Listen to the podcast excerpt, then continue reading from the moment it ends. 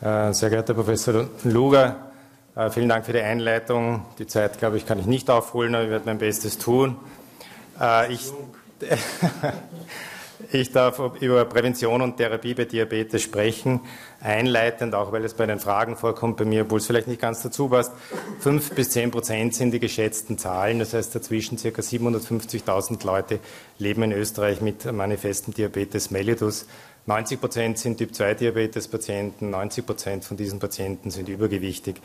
Viele von diesen sind nicht betroffen. Das Hauptproblem der Patienten mit Diabetes, das ist jetzt sozusagen ein Querschnitt durch den Patienten, den der Professor Ludwig vorher gezeigt hat, ist die weiße Fläche, ist das viszerale Fett, äh, das äh, im, im Bauchraum gelegene Fett, das bei Patienten mit Übergewicht einfach zu viel vorhanden ist. Und das Problem dieses Organ, es ist ein Organ, es ist endokrin enorm aktiv, es produziert Zytokine, die mannigfaltig vorkommen. Hier nur einige Beispiele.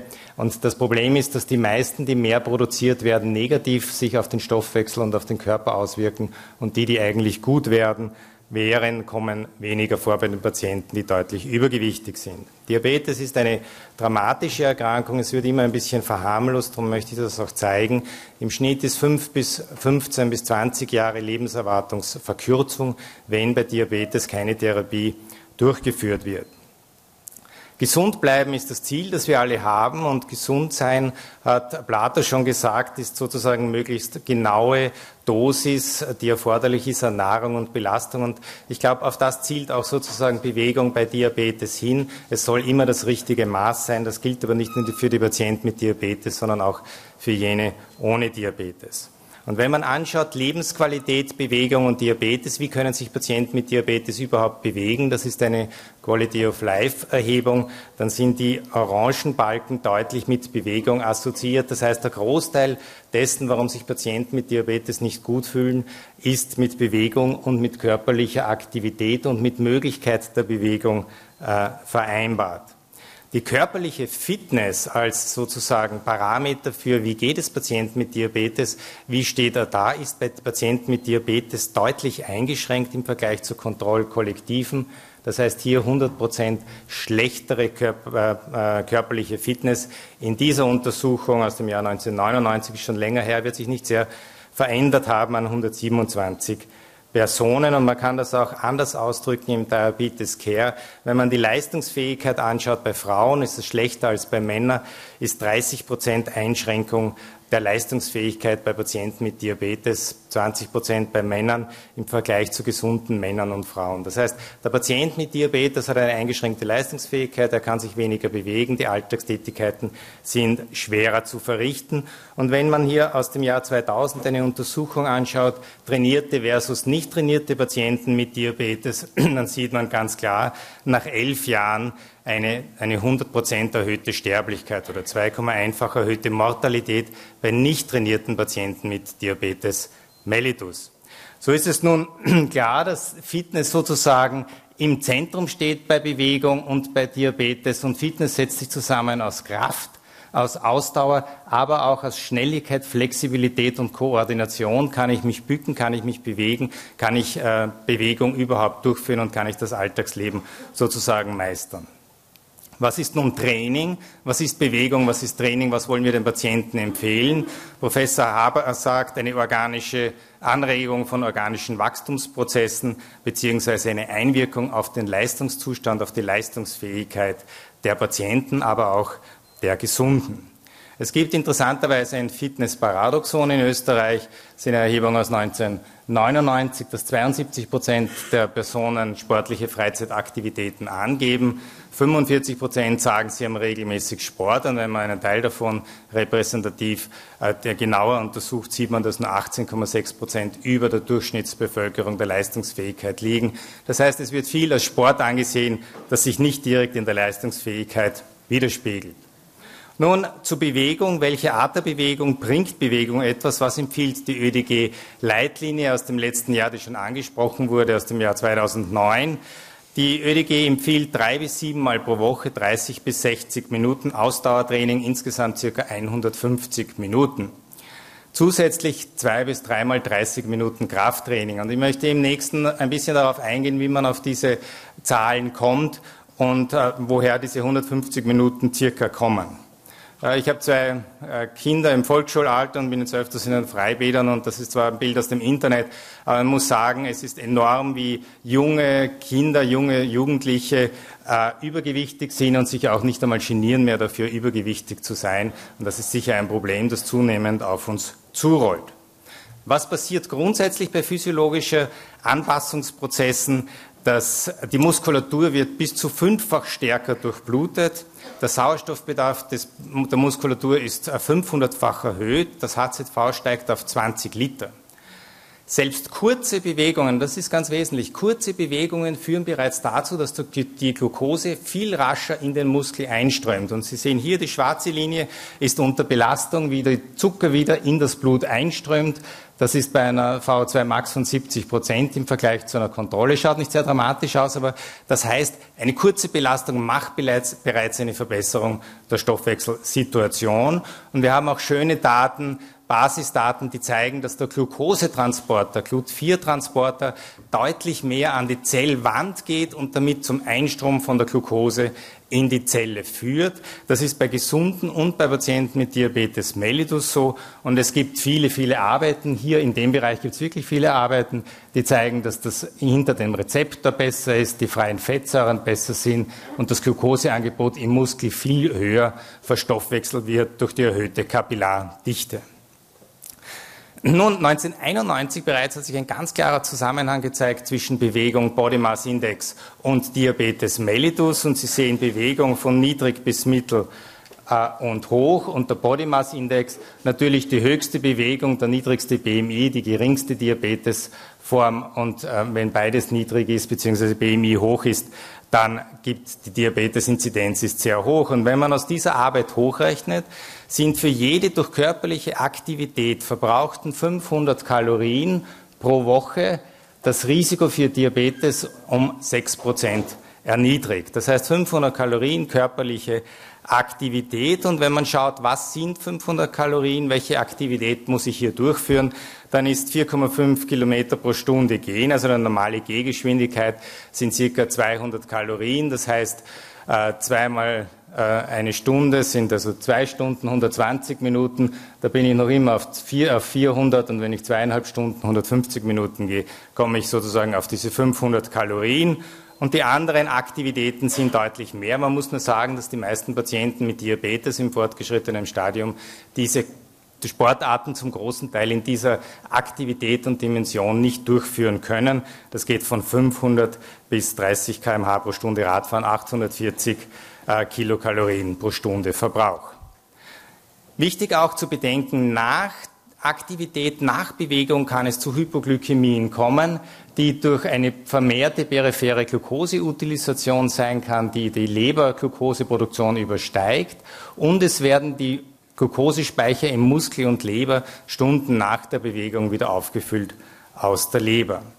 Es gibt interessanterweise zum Thema Diabetes und Bewegung, wo man, man müsste würde denken, es gibt viele hunderte Arbeiten, aber es gibt nicht so viele Arbeiten. Es gibt viele potenzielle Artikel, aber in einer Meta-Analyse aus dem Jahr 2001, wenn man die Arbeiten, die Tierstudien sind, die, kür die kürzer als acht Wochen sind und ähnliche ausschließt, nur 14, die überbleiben. Wenn man 2006 vergleicht, gibt es nur 27 Arbeiten, die überbleiben.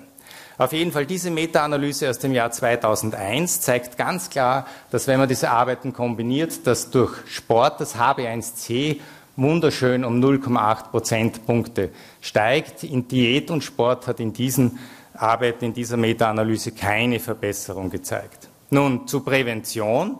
Was gibt es für Präventionsdaten zu Bewegung und Diabetes? Muss man zuerst sagen, was ist Prävention? Prävention ist sozusagen vorbeugende Ausschaltung von Risikofaktoren, das heißt zusätzliche Aktivierung von Muskulatur, Reduktion von körperlichem, vor allem viszeralem Fett. Es gibt drei Studien, die ich ganz kurz anschneiden möchte. Das eine ist das Diabetes Prevention Trial. Was hat der Diabetes Prevention Trial gemacht? Es wurden Patienten genommen, die eine gestörte Glukosetoleranz haben, kein Diabetes, das heißt Prävention. Natürlich waren sie schon am Weg zum Diabetes. Die eine Gruppe wurde nur mit äh, Placebo behandelt und hat nach vier Jahren zu 40 Prozent einen manifesten Diabetes gehabt. Die nächste Gruppe hat Metformin bekommen, hat einen Benefit gehabt, einen deutlichen Benefit gehabt gegenüber Placebo. Und die Lifestyle-Gruppe sehen Sie hier ganz klar, hatte sieben Minuten, äh, Entschuldigung, sieben Prozent Gewichtsverlust, 150 Minuten Aktivität pro Woche und sie haben eine 60-prozentige Reduktion in der Prävention nur durch Lifestyle gehabt. Und das, glaube ich, ist ganz wichtig, wenn man sagt, Prävention, was können wir erreichen? Können wir etwas erreichen?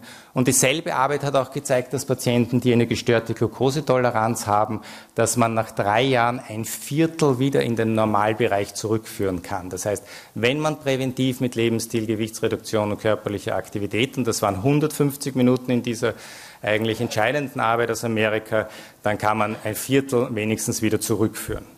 Und es gibt 13 Jahre Follow-up-Daten, ähnlich wie der Professor Ludwig gezeigt hat für die Stain und der UKBDS. Und das Schöne ist, dass diese Kurven zwar nach oben gehen, aber dass dieser Unterschied Placebo, Metformin und Lifestyle bestehen bleibt im Lancet 2009 publiziert. Und wenn man dann schaut, was haben diese Personen präventiv gemacht an körperlicher Bewegung, dann wird das dargestellt als MET, das ist also metabolisches Äquivalent Aufgabe MET, das sind sechs, circa vier bis sechs Stunden äh, pro Woche. Und wenn man schaut, was ist ein MET, dann ist ein MET die, per Definition der Verbrauch, der während ruhigem Sitzen stattfindet. Ist ein MET. MET-Werte sind Schlafen 0,9 und wenn man 17,5 kmh laufend unterwegs ist, 18. Das heißt, eine moderate körperliche Aktivität, schnelles Gehen sind ungefähr drei bis sechs Mets. Das heißt, zweieinhalb Stunden Gehen pro Woche sind sechs Mets. Das ist das, was präventiv in dieser Untersuchung der DBB äh, durchgeführt wurde bzw. erreicht wurde. Dann ganz kurz zur Mortalität. Chinesische Daten, sechsjährige Intervention mit Lebensstil, nach 20 Jahren Mortalitätsbenefit ganz enorm ähnlich wie UKBDS. Und es gibt auch europäische Daten, das ist die Finnish Diabetes Prevention Study, die genau dasselbe zeigt, 50-prozentige Reduktion des Diabetes. Das heißt, wir können durch körperliche Aktivität 150 ähm, Minuten pro Woche deutlich etwas erreichen. Nun zur Bewegung bei der, als Therapie bei Diabetes selbst, bei Patienten mit Diabetes mellitus. Da möchte ich zuerst eine ganz interessante Arbeit zeigen, was macht Gehen oder gehende Aktivität auf die Mortalität. Äh, Im Jahr 2003 erschienen, es sind 3000 Patienten mit Typ-2-Diabetes, zehnjähriges Follow-up und es wurden die Patienten untersucht, zwei Stunden Gehen pro Woche Zusätzlich war noch ein Viertel hat äh, Gartenarbeit äh, ausgeführt, dann Gewichtheben, Schwimmen, Aerobic und Golf. Das heißt keine wesentlichen zusätzlichen Aktivitäten. Das Schöne an der Arbeit ist, dass das Alter sich durchzieht. Es waren junge, mittelalterliche und ältere Personen zu etwa gleichen Teilen betroffen. Es war der Body Mass Index zu gleichen Teilen betroffen, 30 Prozent Body Mass Index über 30 und es wurde eingeteilt zwischen keine Aktivität, das waren 54 Prozent, und über zwei Stunden Aktivität waren 20 Prozent der Personen. Und wenn man anschaut, die, die zwei Stunden pro Woche äh, gehend unterwegs waren, hatten eine Reduktion der Gesamtmortalität um 39 Prozent und der kardiovaskulären Mortalität um 34 Prozent. Das heißt, wenn 60 Patienten pro, Woche, äh, pro Jahr zwei Stunden pro Woche gehen, ist einer weniger tot und auf zehn Jahre sind sechs weniger. Das sind doch ganz dramatische Zahlen, die für Diabetespatienten gelten. Das heißt, das sind ähm, Patienten, die sowieso ein hohes Mortalitäts- und Morbiditätsrisiko haben. Und was auch wesentlich ist, dieser Effekt wird, je länger man geht, immer besser. Das heißt, je mehr man geht, desto besser. Und es zieht sich durch bei Diabetes, ob Sie Mann oder Frau sind, alt oder jung, weiß oder schwarz, dick oder dünn, länger oder kürzer, zehn Jahre Diabetesdauer haben, zusätzliche Erkrankungen oder keine. Der Effekt ist immer circa 40 Prozent. Da möchte ich gleich darauf hinweisen, hat mich auch der Professor Ludwig gebeten, dass wir am 17. Oktober den Nordic City Walk haben in Wien, in der Prater Hauptallee um 10 Uhr. Vielleicht können Sie einige Ihrer Patienten vorbeischicken und selber auch vorbeikommen. Es findet auch in den Bundesländern statt um 14 Uhr. Dann noch zwei Studien, die Look Ahead Studie, 5000 äh, Patienten mit Typ 2 Diabetes, Lebensstilintervention, zehnjähriges Follow-up. Wir sind jetzt bei ein Jahre Follow-up. Was wurde gemacht? Ziel 7% Gewichtsverlust, 175 Minuten pro Woche moderate Bewegung. Und hier war kalorienreduzierte Diät. In der nächsten Studie möchte ich Ihnen eine Arbeit zeigen, wo nicht auf Diät eingegangen wurde, sondern nur auf Bewegung. Die Fragestellung, reduziert eine intensive Lebensstilintervention die kardiovaskuläre Morbidität und Mortalität? Und Sie sehen hier ganz klar, nach einem Jahr ist das ja die Studie sozusagen am Beginn ist, wir haben einen dramatischen Abfall von HbA1c von 7,2 auf 6,5 Prozent nüchtern Glucose, systolischer Blutdruck, HDL-Cholesterin und es wurden die Patienten auch über die körperliche Fitness untersucht.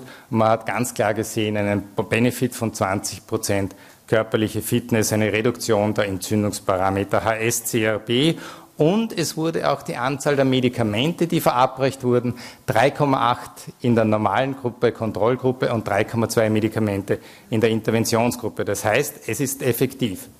Dann noch die Frage Ausdauertraining versus Krafttraining. Ist das von Bedeutung? Welche Form der Untersuchung? Es gibt eine Meta-Analyse aus 2006, wieder nur 27 verwertbare Arbeiten, wo äh, in dieser Meta-Analyse, wo wir sagen, eigentlich Meta-Analysen sind jetzt nicht so von Vorteil, Ausdauertraining, Krafttraining, kombiniertes Training auf HB1C ungefähr dasselbe Benefit. Und es ist dann äh, letztes Jahr, beziehungsweise in den letzten zwei Jahren, der DARE-Trial publiziert worden und das ist eine Untersuchung, die äh, Ausdauer versus Krafttraining an Patienten untersucht hat, zusätzlich noch die Kombination Ausdauer plus Krafttraining untersucht hat. Waren wieder Patienten mit Diabetes mellitus Typ 2 mit oralen antidiabetischen Medikamenten behandelt, HbA1c zwischen 6,6 und 9,9 Prozent, 40 bis 70 Jahre alt. Ganz wichtig, die Diät war nicht auf Gewichtsreduktion ausgerichtet, das heißt keine Kalorienrestriktion in dieser Untersuchung. Ausdauertraining war 45 Minuten bei 75 Prozent der maximalen Herzfrequenz, dreimal äh, pro Woche. Und Krafttraining waren zwei bis drei Übungen mit acht Wiederholungen, Intensität acht Repetitionsmaxima.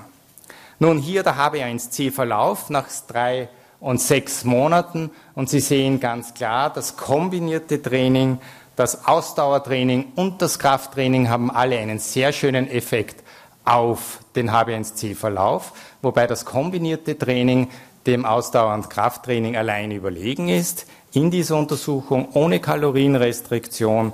Interessant ist aber, wenn man anschaut, aufgeschlüsselt HB1C kleiner, größer 7,5 Prozent dann ist es so, dass bei den Patienten mit kleiner 7,5 Prozent eigentlich nur das kombinierte Training ein halbes Prozent HbA1c-Senkung erbracht hat. Ausdauer- und Krafttraining war in diesem Fall nicht signifikant nach sechs Monaten.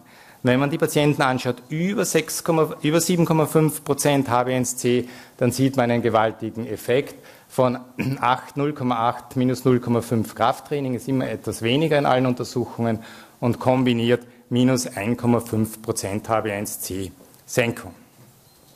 Gewichtsverlauf ohne Kalorienrestriktion in dieser Untersuchung minus 2,6 Kilogramm Krafttraining nicht, aber hier wird natürlich auch vermehrt Muskelaufbau stattfinden und deswegen ist das wahrscheinlich auch nicht signifikant in dieser Untersuchung und ganz wichtig auch Reduktion des viszeralen Fettes im Kombinationstraining und im Ausdauertraining weniger im Krafttraining.